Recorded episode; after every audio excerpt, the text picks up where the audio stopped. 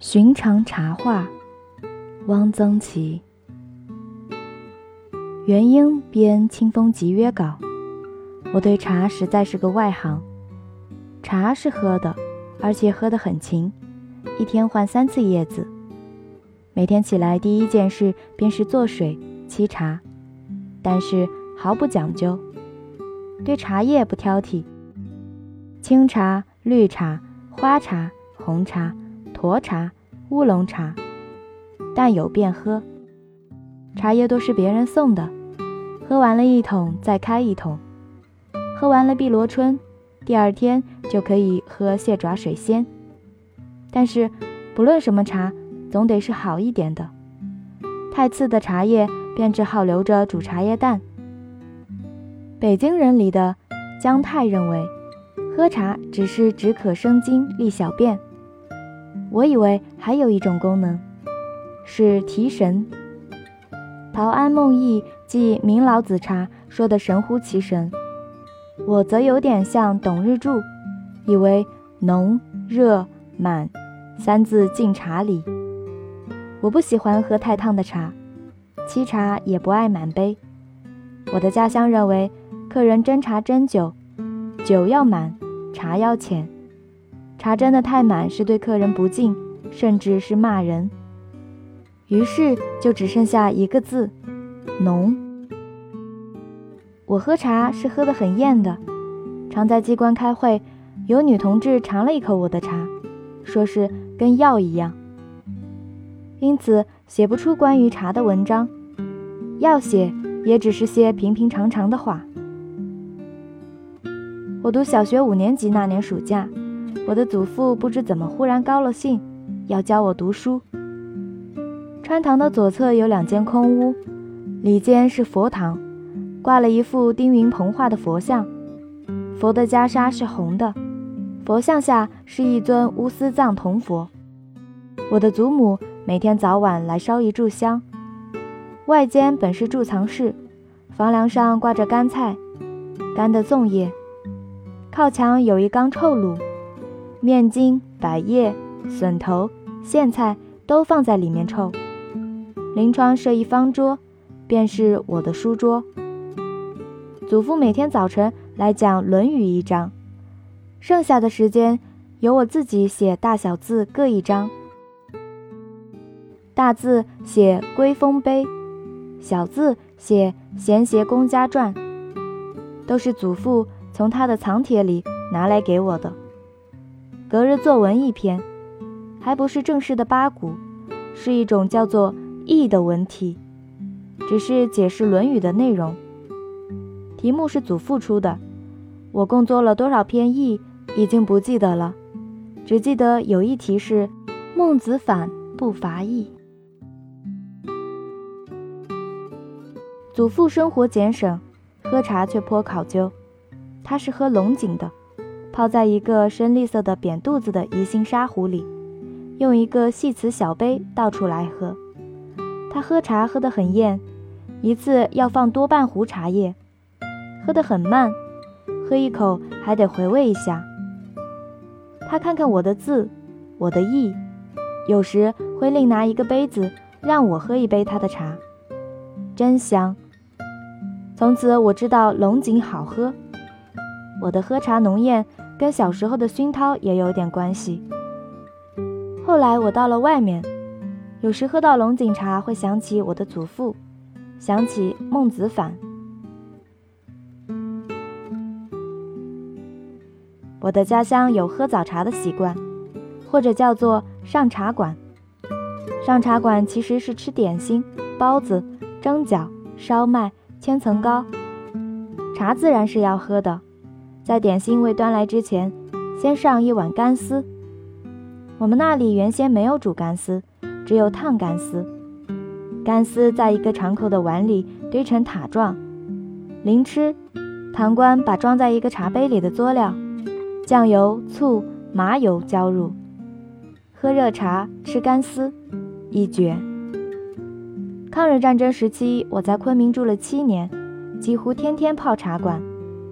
泡茶馆是西南联大学生特有的说法，本地人叫做坐茶馆。做本有消磨时间的意思，泡则更胜一筹。这是从北京带过去的一个字，泡者，长时间的沉溺其中也，与穷泡、泡蘑菇的泡是同一语源。连大学生在茶馆里，往往一泡就是半天，干什么的都有，聊天、看书、写文章。有一位教授在茶馆里读范文，有一位研究生。可称泡茶馆的冠军。此人姓陆，是一怪人。他曾经徒步旅行了半个中国，读书甚多，而无所著述，不爱说话。他简直是长在茶馆里。上午、下午、晚上，要一杯茶，独自坐着看书。他连洗漱用具都放在一家茶馆里，一起来就到茶馆里洗脸刷牙。听说。他后来流落在四川，穷困潦倒而死，悲夫。昆明茶馆里卖的都是清茶，茶叶不分等次，泡在盖碗里。文林街后来开了家摩登茶馆，用玻璃杯卖绿茶、红茶，滇红、滇绿。滇绿色如生青豆，滇红色似中国红葡萄酒，茶叶都很厚，滇红尤其精泡。三开之后还有茶色，我觉得滇红比祁红、英红都好，这也许是我的偏见。当然比斯里兰卡的利普顿要差一些。有人喝不来利普顿，说是味道很怪。人之好恶不能勉强。我在昆明喝过大烤茶，把茶叶放在粗陶的烤茶罐里，放在炭火上烤的半焦。倾入滚水，茶香扑人。几年前在大理街头看到有烤茶刚卖，犹豫一下没有买。买了放在煤气灶上烤，也不会有那样的味道。一九四六年冬，开明书店在绿杨请客，饭后我们到巴金先生家喝功夫茶，几个人围着浅黄色的老式圆桌，看陈运珍表演浊气。赤炭、注水、临壶、筛茶，每人喝了三小杯。我第一次喝功夫茶，印象深刻。这茶太艳了，只能喝三小杯。在座的除八先生夫妇，有敬乙、黄商。一转眼四十三年了，晋乙、萧山都不在了，八老衰病。大概也没有喝一次功夫茶的兴致了，那套紫砂茶具大概也不在了。我在杭州喝过一杯好茶。一九四七年春，我和几个在一个中学教书的同事到杭州去玩，除了西湖景，使我难忘的两样方物，一是醋鱼带把。所谓带把，是把活草鱼脊肉剔下来，快刀切为薄片，其薄如纸。浇上好秋油，生吃。鱼肉发甜，鲜脆无比。我想这就是中国古代的切块。一是在虎跑喝的一杯龙井，真正的狮峰龙井雨前新茶。每蕾皆一旗一枪，泡在玻璃杯里，茶叶皆直立不倒，再浮再沉，茶色颇淡，但。入口香浓，直透肺腑，真是好茶，只是太贵了。一杯茶一块大洋，比吃一顿饭还贵。狮峰茶名不虚，但不得虎跑水不可能有这样的味道。我自此才知道，喝茶水是至关重要的。我喝过的好水有昆明的黑龙潭泉水，骑马到黑龙潭疾驰之后，下马。到茶馆里喝一杯泉水泡的茶，真是过瘾。泉就在茶馆檐外地面，一个正方的小池子，看得见泉水咕嘟咕嘟往上冒。井冈山的水也很好，水清而滑，有的水是滑的。温泉水滑洗凝脂，并非虚语。井冈山水洗被单，越洗越白。以泡。狗骨脑茶色味俱发，不知道水里含了什么物质。天天下第一泉、第二泉的水，我没有喝出什么道理。济南号称泉城，但泉水只能供观赏，以泡茶不觉得有什么特点。有些地方的水真不好，比如盐城，盐城真是盐城，水是咸的。中产以上人家都吃天落水，下雨天在天井上方张了布幕，以接雨水，存在缸里。被烹茶用，最不好吃的水是菏泽。菏泽牡丹甲天下，因为菏泽土中含碱，牡丹喜碱性土。我们到菏泽看牡丹，牡丹极好，但是茶没法喝。不论是清茶、绿茶，沏出来一会儿就变成了红茶，颜色深如酱油，入口咸涩。由菏泽往梁山，住进招待所后。第一件事便是赶紧用不带碱味的甜水沏一杯茶。老北京早起都要喝茶，得把茶喝通了，这一天才舒服。无论贫富皆如此。一九四八年，我们在午门历史博物馆工作，馆里有几位看守员，岁数都很大了。他们上班后都是先把带来的窝头片在炉盘上烤，然后。